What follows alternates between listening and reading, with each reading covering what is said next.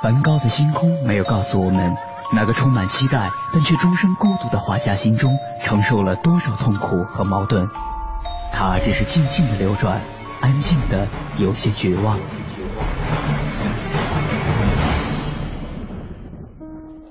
莫奈的睡莲没有告诉我们，那个喜爱平静的人在动荡的时代中，心里有着多少的叹息和遗憾。他只是静静的绽放。用柔弱的身躯撑起了整个时代。毕加索的线条没有告诉我们，那个一生充满激情与创造的人心中有着多么宏大的理想和期待。他只是霸道的出现在每一幅画作中，让世界都看到了自己。如果说一幅幅作品是一次次印象，那么这些印象背后的艺术家们。究竟又有着怎样的故事？凡尘工作室艺术系列全新话题：印象、写实与浪漫，带您一同走入艺术背后的世界，对话艺术家，还原他们最真实的样子，讲述他们最浪漫的艺术理想。本期话题：艺术的发展与未来。本期节目嘉宾：高鹏。高鹏，二零零零年考入中央美术学院，先后在日本多摩美术大学和韩国弘毅大学交流学习。二零零四年经选拔入选北京第二十九届奥林匹克组织委员会，先后任奥运火炬、奥运核心图形二级图标的项目主管。二零零七年任奥运文化活动部景观副经理。二零零八年九月继续攻读中央美术学院博士学位。二零一零年赴英国伦敦艺术大学任博士访问学者。曾入选2012年英国大使馆文化教育处艺术管理人才实习计划，2013年德国歌德学院艺术管理人才实习计划和2013年美国大使馆特邀赴美考察文化使者。2011年4月，高鹏任今日美术馆副馆长，先后负责行政、展览及学术馆藏等部门，担任百余场国内外当代艺术展览的策划与执行。2013年8月12日，被正式任命为今日美术馆执行馆长。从副馆长到馆长，高鹏面临了怎样的变化？他又会怎样思考美术馆未来的发展？带着这些问题，我们的记者杨安为您继续采访了高鹏。第一个问题就是您提到了啊，一个艺术家他一个 idea，他说是呃七天也罢，几天也罢，您觉得这是一个有创造力的东西，那么你们就有一个预算，就给他一个支持。你们又是一个非盈利性的机构，这个支持哪里来？第二个就是，比如说一个录像、一个照片，它的价值在哪？怎么去衡量它的价值？就先说一下，呃，一个非盈利它如何来运营？首先，非盈利并不意味着它不能盈利。然后我们有自己的礼品店、书店一些衍生的一些机构。它这些的收入呢，严格意义上，它也是会回到美术馆里边的。但是非盈利一个最根本的，就是我们所有产生的这些费用是不可以用于股东分配的，必须是用于这些文化的建设当中，并不意味着它完全不能，否则的话没有任何的盈利渠道，这个就没办法活下来了。只是说你赚到再多的钱都不能分配，这个钱只能用在项目和艺术项目当中。嗯这是非盈利的一个概念。第二个呢，就是关于模式。其实私人美术馆在中国也是很短的一个时间。最早的其实它也是跟有一些体制有一些直接的关系。就是严格意义上，任何一个美术馆后面都应该有一个基金会。什么叫做基金会？就是很多人为了合理的避税，然后可以国家有一些抵税或免税的政策，希望你可以把这些钱放在某一个基金会里边，那这个基金会来支持文化。这方面基金会相对比较成熟的就是美国吧，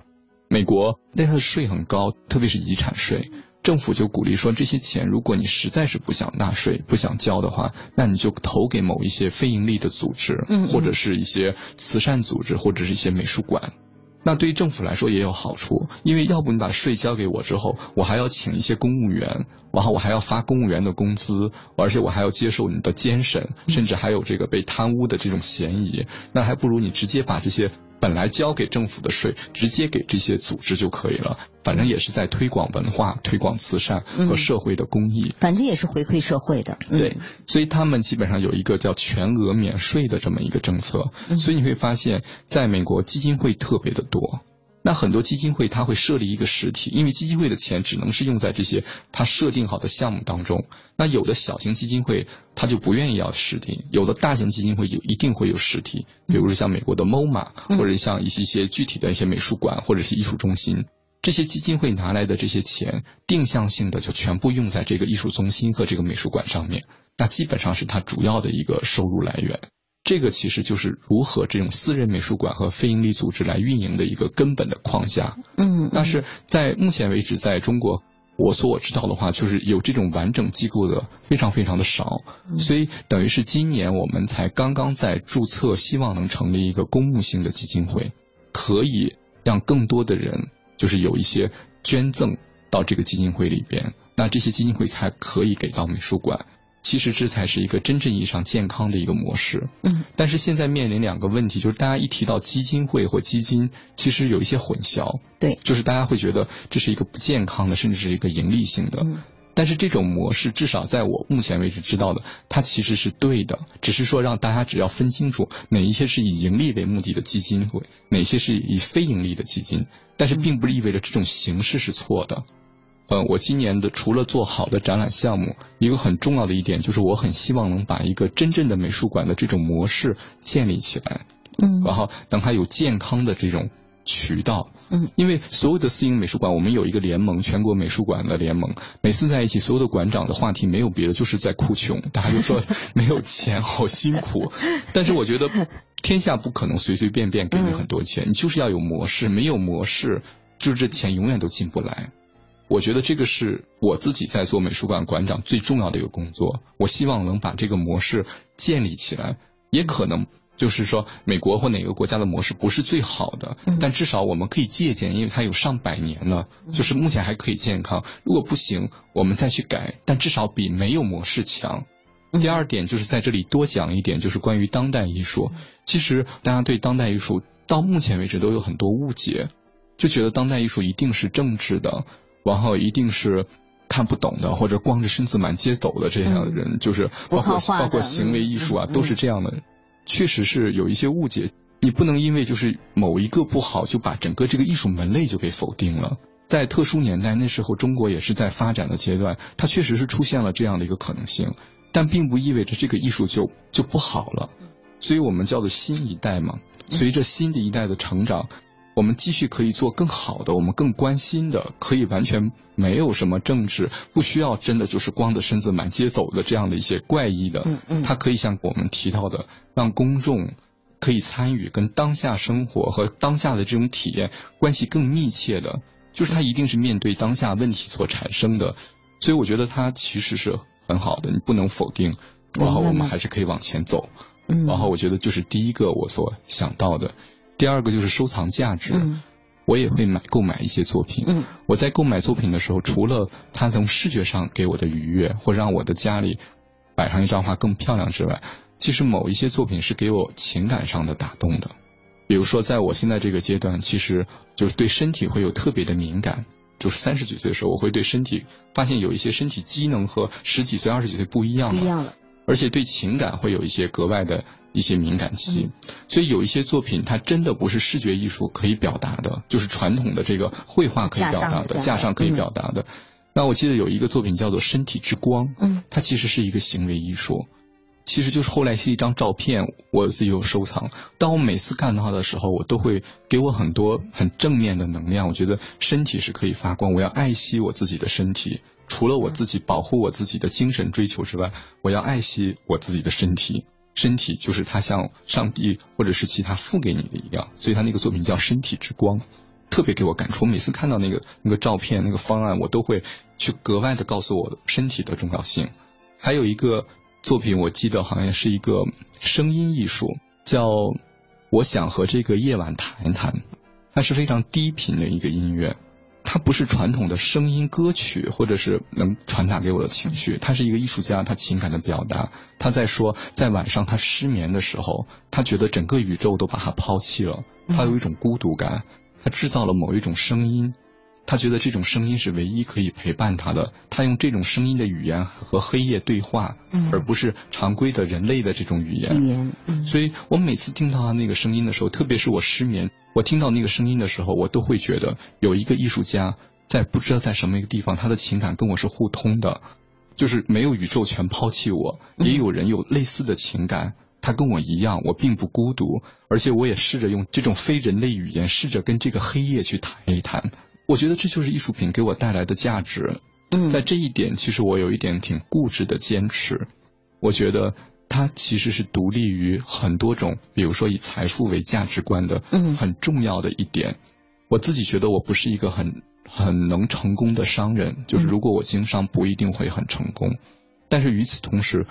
我其实骨子里边很自信，我并没有觉得我比很多有钱的人要不成功。特别是当我们在谈论艺术，他走进这个馆，无论他是一个什么样的身份和地位，那我都会觉得我跟你是平等的。我们在谈艺术，他甚至跟我的年龄都没有关系。所以在这方面，他其实就达成了我生命当中的一种和解、幸福和自信。它不是物质上给你刺激上的，是精神上的，但是你确实达到的一种兴奋点，这就是文化和艺术的价值，它有多种价值取向。我们在这个点上认同，应当说是非常相似的，就是人类的价值取向是不一样的。财富是一种价值取向，我们也有其他的价值取向，但是就整体人类而言。呃，或者整体某一个群体啊，一定是在满足了物质的基本的这样一个需求之后，才更多的考量精神层面的东西。那就拿您所在的这样一个非盈利的机构而言，你们说了，现在还在还在穷，还在为怎么样把这样一个机构能够更好的维持下去，其实钱还是一个问题啊。我觉得开始去考虑这个问题，可能要看你现在这个社会是不是达到这一点了。今天的中国社会，你觉得有没有到了？哎，我们可以这个社会有一些人，有一些钱，他们愿意把它腾出来，拿出来去做这件事，看起来不会带来更多金钱的事情了。我们到了这个时刻了没？我觉得有几个城市，像北京、上海，嗯，甚至像深圳。那我觉得基本上是可以来做了，因为确实是它的经济发展到一定阶段，嗯，而且大量的家庭愿意把很多的资金投入到这个教育，就会发现其实出国留学的孩子特别多。他们回来之后，你会发现有一个根本的改变，就是他们没有那么热衷于财富，很多人他开始有多种价值取向的这种可能性。这个其实就是财富积累到了一定阶段，让他可以去思考。就是生命的价值和我可以开始来做选择，但是中国其实是一个非常大的概念。我觉得中国的东部、西部、中部、南部、北部这个差异太大，而且经济分布非常的不均匀，所以它不能来讲，就是说中国就一定到了这个时刻。但是我一些某一些城市可以到，是可以的，而且确实是我们的财富，就是积累和发展是让全世界都震惊的。嗯。因为我大概十几岁的时候，就是有机会到很多地方去游学，就没有停过被别人在讨论中国是一个什么样的国家。嗯，然后最早的时候是有一点就是不舒服，到后来我是越来越自信，就是我会主动选择我的国籍，成为一个中国人，就是我有权利来选择我的国籍，而且选择对我来选择成为一个中国籍，选择成为一个中国人，而且会非常积极的。去做，虽然我不知道能做多少，但是会非常努力的去把自己能做或认知范围能正确的把它做好，而且这种能量其实是可以感染身边的人的，所以我身边会有一群这样的朋友。大家都是一样的，就是说非常的积极，就是很多的不健康的事情，就是说我们都知道也不好，但是没关系，嗯，就是说我们既然选择了生活在这里，我们去面对它，而且解决不了的时候，我们用更正面的东西来覆盖它。我觉得北京像这些城市就有，而且我自己认为全世界都是一样的，就是当我们有机会走过很多国家、很多地方。就是其实都是差不多，只是说他们的在这样的一个自我反省的这个阶段比我们要更长，而且历史是需要时间的，它不是说一代人两代人就能完成，也许到我们的我自己的子女或者是我孙子的那一代，他才可能达到某一种真正意义上的解脱，才可以摆脱这个财富对他的这个困扰，所以他需要时间。我觉得只是需要我们很自信的把我们这一代能承载的事情和我们认知范围之内认为正确的事情把它做好，那就可以了。采访过很多很多的这种艺术家也罢，或者说艺术圈内的人士啊，常常会感觉到你们这一代特别特别的幸运，因为你们能够很早的去走出去，很早的去思考很多的事情。你们吸收的营养的丰富性要比上一代要多的很多很多。我就想问一下，在你们的眼里，当代的这种艺术是给所有人服务的，还是更多的集中于更年轻的、更能够接纳他的人？从我的角度上来说，是没有这个区别的，没有是没区别，对，是没有年龄区别的。嗯，但只是说，相对来说，更年轻的或者是更价值观相同的，他更容易接受。可能上几代的人。就是他很难理解，就是因为在他的认知范围之内，就是这个事情是没有办法被理解的，所以你你要做很多很多的工作，他才慢慢的能够理解，而且需要时间，他不是说一天两天、一年两年就能解释清楚，确实是有这个问题。但是对于呃艺术家也好，或者公众也好，我觉得心态特别重要。对，就是我会发现，无论是什么年龄阶段的人。有的人出过国，有的没出过，有的可能十几岁出国，有的可能都五六十岁才出国。嗯，但是他开放的心态特别重要，他有一种很开放，他能去就是接受，而且他可以去包容很多错误。不是说每一个新鲜事物出现，或者是一个新的概念出现，它一定是完美的，就它有很可能是错的，就是因为历史才能说明哪些东西是精华被留下来的。就它不可能每一件事都正确，所以我觉得人的包容的心态很重要。如果他是一个封闭的，即便他是在西方已经生活了几十年，他依然认为古典的经典艺术是最好的，当代艺术是垃圾。不能说他不对，就是他就是不能接受。对。但是有的人，比如说他即便是从来都没有出过，都没跨过出国门。但是他接触到一些当代艺术的项目，比如说像拥抱啊、做梦啊，他觉得特别好。我们有很多死忠就是粉丝，嗯，就是我们所有的开幕式都来。然后有一次，就是我们就问他说：“你为什么要来？”他说我年轻的时候没有看过这些东西，而且他说我也没有钱去，就是出国去看。嗯。但是我就，他就说我就觉得你们很时髦。他用不出别的词，他就说，他说我觉得你们很时髦。他说我每一次来我都觉得特别有意思。他就想不出什么词来，他就说，哎，你们很时髦，我就觉得很有意思，我愿意来，每一个开幕式都来。我觉得心态特别重要。心态，你是一个开放的，是不是开放的？对。这点非常非常的重要，不管是从艺术家还是一个观众，对一个参与者的角度，这种心态的开放能让人一直年轻下去，而且他幸福感很容易，就他很高兴，对对对，而且彼此都会给彼此一种就是幸福感，特别有意思，因为我们在一个社区里面嘛，就在苹果社区，嗯，然后所以很多社区的老年人，他们其实最早是为了帮看自己。就是子女的孩子才过来的，然后他们的语言不知道该怎么表达，但有的时候会特别感人。就是他会说：“哎，他说那个馆长，我这个特开放，我跟那个你们八零后都能成为特别好的朋友。嗯嗯，我愿意跟你参与，我愿意跟你聊。然后有的人就说：哎，那个说就应该是这样的，你们馆就应该是这样要活跃的，就是不能像就是怎么怎么怎么样。而且他们说起来很有那个底气，就很健康，面色也很好。”他们其实会感染到我，我就会觉得，如果有一天我也衰老了，我觉得我也愿意跟那种十几岁、二十几岁的那种小伙子啊、小姑娘就说，我说我愿意跟你们做朋友，然后就怕你们不愿意跟我讲话，我愿意跟你们做朋友，我不会站在一个就特别长者的角度来告诉说，说你这个做的不好啊，怎么怎么怎么，而且我会很主动的跟他们讲话，你跟我做朋友吧，我现在没有什么事情做，我觉得你们做的东西真时髦，也许他们那个时候要搞的什么东西，我完全我就不理解了。某种程度上，这是一种成功。你让这个东西成为大家的一部分了，而不是一个殿堂级的庙堂式的这种东西了，这就特别的好，能让这些大爷大妈们有这种感受哈。一方面要做高高在上，因为我们也要做很高的学术啊。对。那另一方面就是每一次遇到他们，他会给我自己的生活和如何对待自己的生命会有一些思考。就是我也会在想，就我也在学习，我们需要什么样的艺术？艺术到底能给我们带来什么？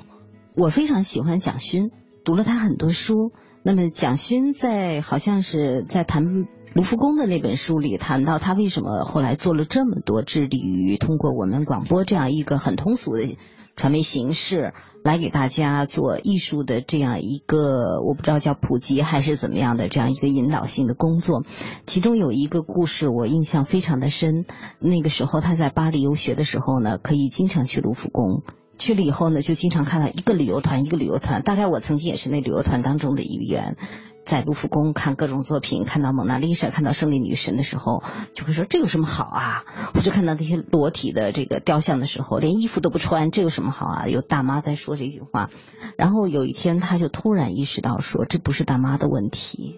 这是我们艺术工作者的问题。他想做一件事情，就是不能说我们不去做那种高端的东西，但是更多的去用。这种语言的转换，桥梁式的语言，让更多的公众去了解。我觉得可能美术馆某种职能，可能就是这一部分吧，传达给普通的普罗大众，让大家去至少接受这个声音去。我我特别特别同意，就是说。其实我已经就是读艺术，已经读到就是已经是博士后了。嗯，就是我可以用特别特别的专业，然后来说所有的高深的东西。但是说句实话，我即便是进到了很多西方最顶级的美术馆，我真的有的时候十分钟就看完了。就是我不觉得那个事情对我有什么兴趣，就不用说是大妈大爷，我自己都觉得很没有意思。有的时候就觉得，哎，自己是学这个专业的，不得不看一眼。但是有的时候真的十分钟就看完了。嗯，我自己真的是自己都有这种感受。所以我自己就是觉得，真的是不能怪公众，而是怪你有没有提供更新鲜的视觉的，就是这种艺术的形式，来激发大家对艺术的这种兴趣。它不是一个仓库。就是让人看一看就可以了。你有责任和义务不断的在提供新鲜的，甚至互动性的这个项目给给公众，激活大家每个人心中那点艺术的种子。对，嗯。然后我觉得唯一考验馆长和这些学者的，就是说你到底从哪一个角度来激活它是很重要的。嗯。就是说激活是是肯定要做的，但是说你激活它什么？你可以从不同的审美的角度，有那么多审美的角度来激活公众，让他们怎么去理解？我觉得这个角度和这样的展览是考验馆长和考验这些艺术家和学者的。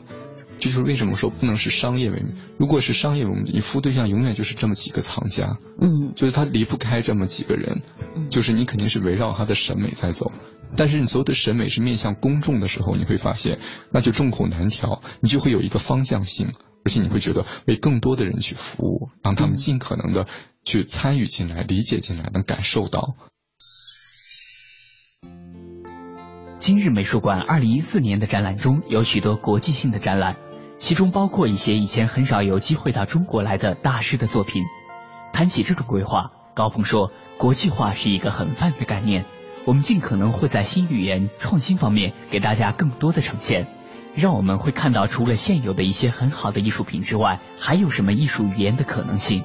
除此之外，我们还会为大家展现一些接受过中西两种教育的艺术家的作品，让人们看到来自文化和艺术的冲突。可以说，这些想法都是这位年轻的掌门人在推广艺术的过程中所做出的努力。高鹏说：“美术馆不应该让大家觉得距离过大，也不应该完全没有距离。那么，他会怎样调和这中间的距离？”经过国内外多年的学习，他对于美术馆发展的未来又有着怎样的想法呢？稍后回来听我们为您继续采访高鹏。我期待有一天我会回来，回到我最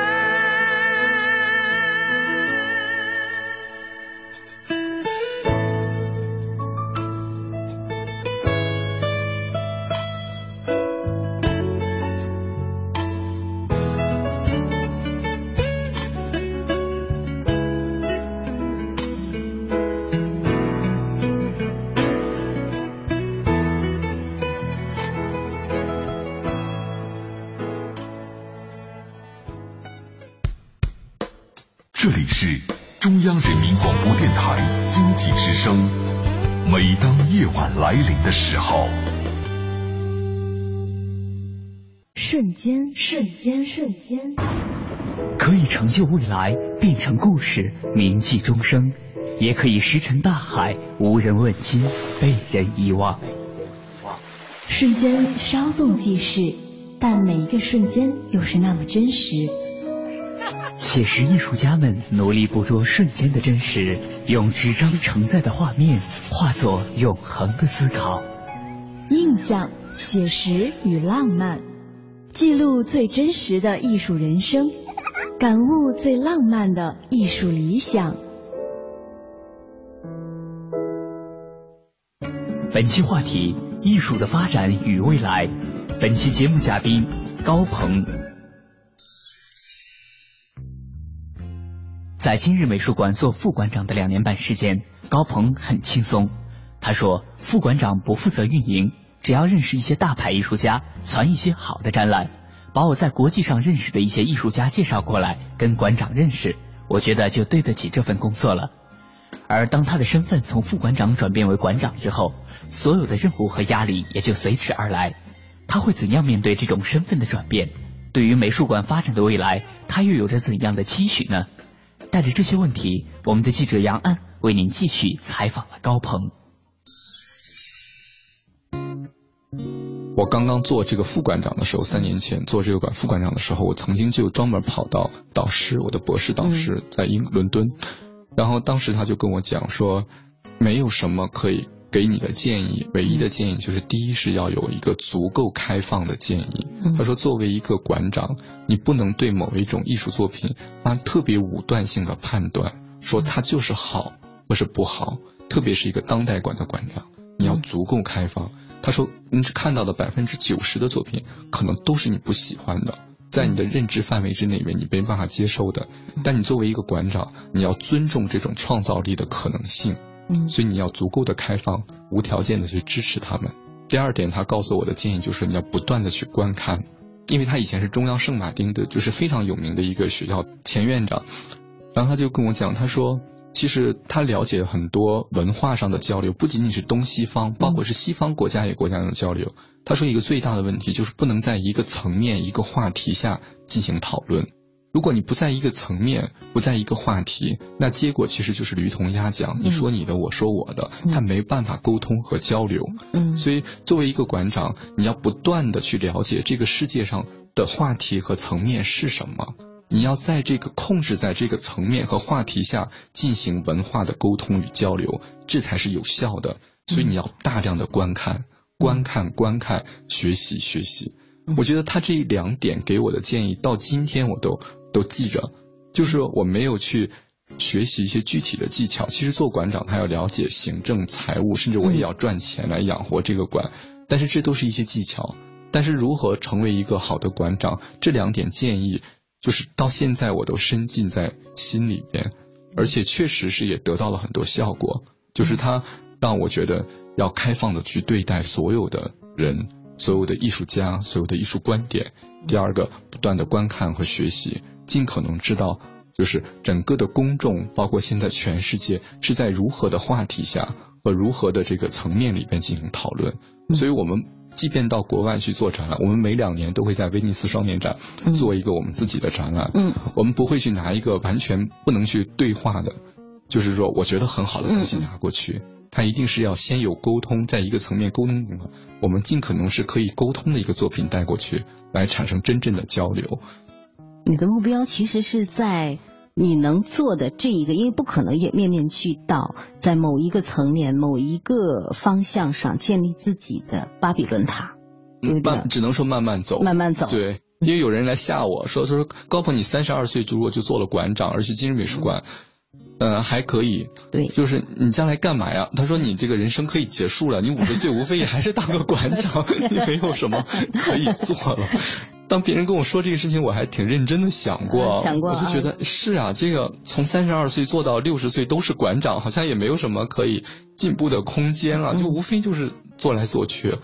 但是我后来就像。我回到刚才导师说的两句话，一个是开放，因为只要你肯面对生活、面对现实，就会有不断的新的文化和艺术的产生。你愿不愿意跟他去沟通和交流？这些艺术家会不断的去刺激你，不断的有就是这个发生的问题去解决问题。第二个就是不断的去观看，因为你所面对的问题不断的在改变，这个层面和话题不断的在转变，而且有的时候。就像刚才说的，不是说你想做就能做成的，你在等待更好的时机、更好的时代。就说我们今天的谈话，很多人都会觉得你们完全是不考虑任何的飘在天上在谈的。你了解那些吃不上饭的人吗？就是所以这个都是可以理解，但并不能因为就是有吃不上饭的人，我们就跟他一起去要饭。嗯，就是我们还是要做自己所理想的这个层面能做到的事情。所以你只能是等待。就是一个更大的环境，其他的，就是一起来成长起来的时候，你的可能某一个理想点才能真正的实现。一个美术馆的馆长又去了很多的美术馆，给我们做一点真正实用的呃知识的普及吧。如果现在我确实我也吃得很饱，穿得很暖，我有闲钱去全世界走一走了，我不想做那种白天去买包，然后晚上就睡觉的这样的旅行。我想走一走美术馆，给我们提几个好的建议。好吗？好，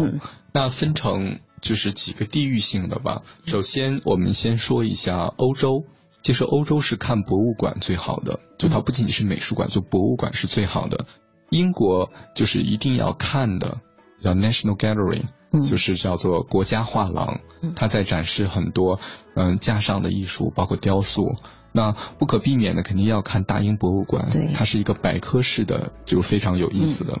如果还有时间的话，就看一下叫做 Tate Modern 泰特现代美术馆，嗯嗯，它里边会有一个新的空间叫做 Tank，就是专门来做行为呀表演艺术的，嗯，而且他收集了二战之后就是比较重要的一个艺术史。我觉得英国如果你就是一定要看的三个，我个人建议是这个。再往下捋，就如果是去西班牙的话。那除了享受这个美食 tapas 之外，那你肯定是要去它的首都。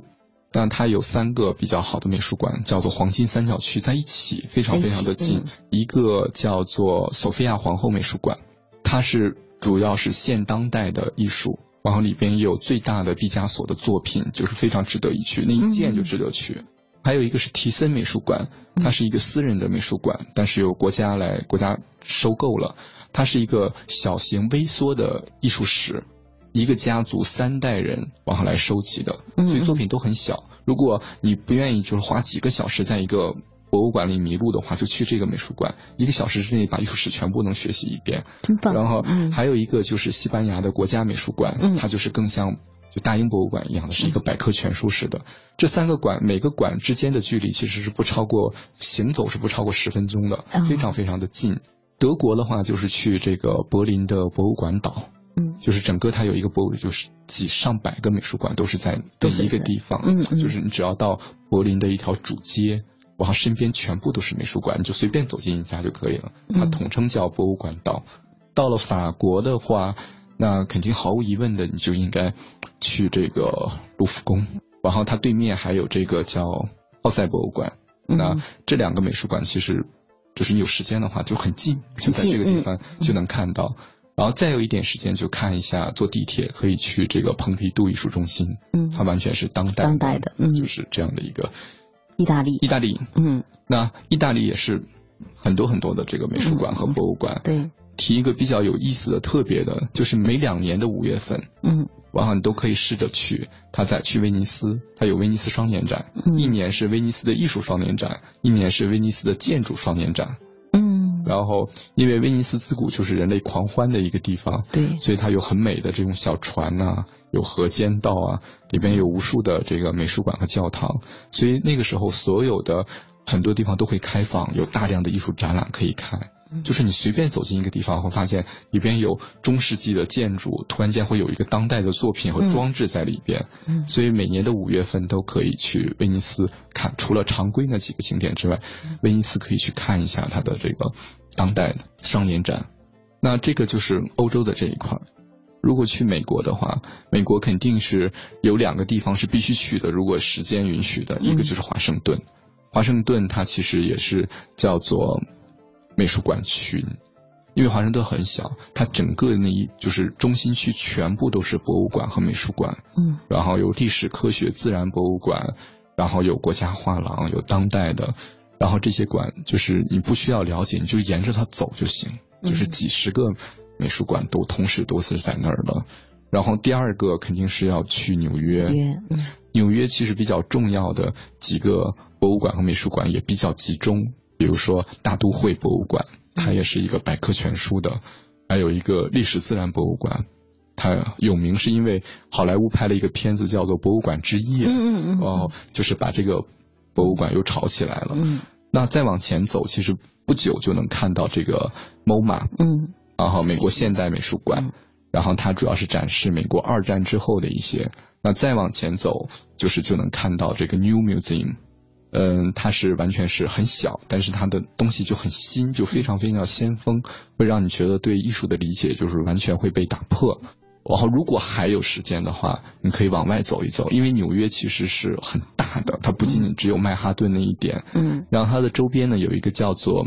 风暴艺术中心，其实就是世界上最大的一个雕塑园，哦。然后是是很典型的，又算是纽约，但又算是嗯、呃有一点美国田园色彩的巨大的绿色草坪，摆着嗯。全世界最有名的一些雕塑艺术家的作品，嗯。而且有一种乡村的感觉，但是你又是身处在纽约，又能看到一些重要的现当代的雕塑作品。嗯。那如果去美国的话，肯定是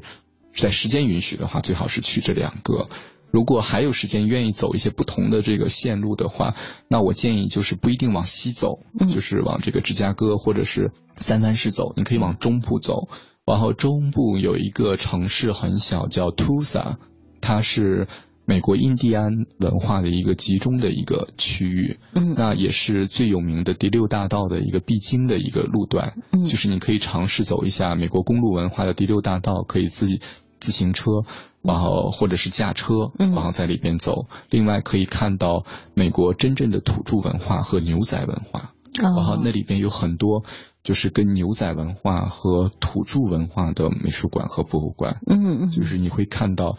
另外一个美国，就是美国不仅仅只有纽约、华盛顿、三藩市这样的城市，嗯嗯它有另外一个景象的美国。所以像这个中小部的这个城市是，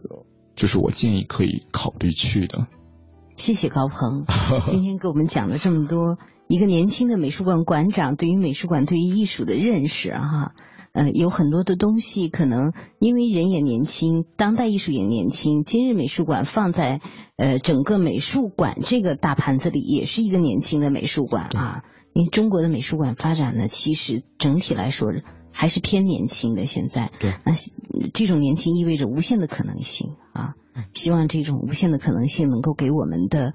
观众带来更多的惊喜。谢谢你，谢谢谢谢您，然后也希望大家有时间可以到今日美术馆去走一走看一看。嗯，想问一下，我们接下来比如说您刚才提到的类似朱哲琴啊等等他们的这样的项目，我们任何人都可以参与吗？啊，任何人都可以。我们有几个，第一个是我们其实是有一个门票是二十元，然后如果是老人和小孩是十元。但是我们在开幕，特别是周六周日的话，就是很多开幕的时候，我们当天是免费的。嗯。然后另外一个，我们所有周六周日下午的教育活动，我们每周都有儿童教育活动和讲座活动，这些都是免费的。哦。然后大家可以关注我们的网站或我们的微信。如果呃你想愿意来参与不嫌累的话，你就经常看这个时间，只要当天有开幕就是免费的。基本上我们每周都有开幕，其实你每周过来又可以听讲座，又可以免费的看展览。然后周一到周五是有一个门票，因为我们没有那么多的保安，就是所以很多人来了之后，因为很多作品都是过千万的，对，所以他没有那么多安保可以保证大家不碰，因为我们有三栋楼，七层，所以呃。门票并不是收费的目的，只是对作品的一个基本的保护。他是希望你确实是想来看这个展览，你就不在乎这十块钱、二十块钱。但是周六周日的话都是免费的，我们也会加强很多保安在里边。谢谢你，谢谢，谢谢，谢谢。谈起自己的工作，高鹏说他看重美术馆这项事业。现在的他每天都会收到很多艺术家邮寄来的画册、请柬。面对的也都是艺术家，他可以尽情的跟他们谈艺术。工作累了，下楼就是艺术家的展览。有时候去咖啡厅写点东西，也都和艺术相关。面对这种工作状态，高鹏觉得非常满足，也非常幸福。他说：“我的爱好就是艺术，我每天的工作也是艺术。我们做了很多的公共教育，我不知道别人怎么想，但是我很看重。”做大量的免费教育活动，而且越来越多，这就是我们的社会文化责任。我把美术馆看作自己的事业，只要是事业，我就敢做。也许正是这种年轻的力量，让我们看到了艺术未来在中国发展的希望和潜力。我们衷心的希望，这位最年轻的馆长，能够在未来的道路上，为艺术的推广做出更多更让人惊喜的改变和尝试。本节目由樊城工作室策划制作，总策划王小晨，执行策划张林远，制作人马素双。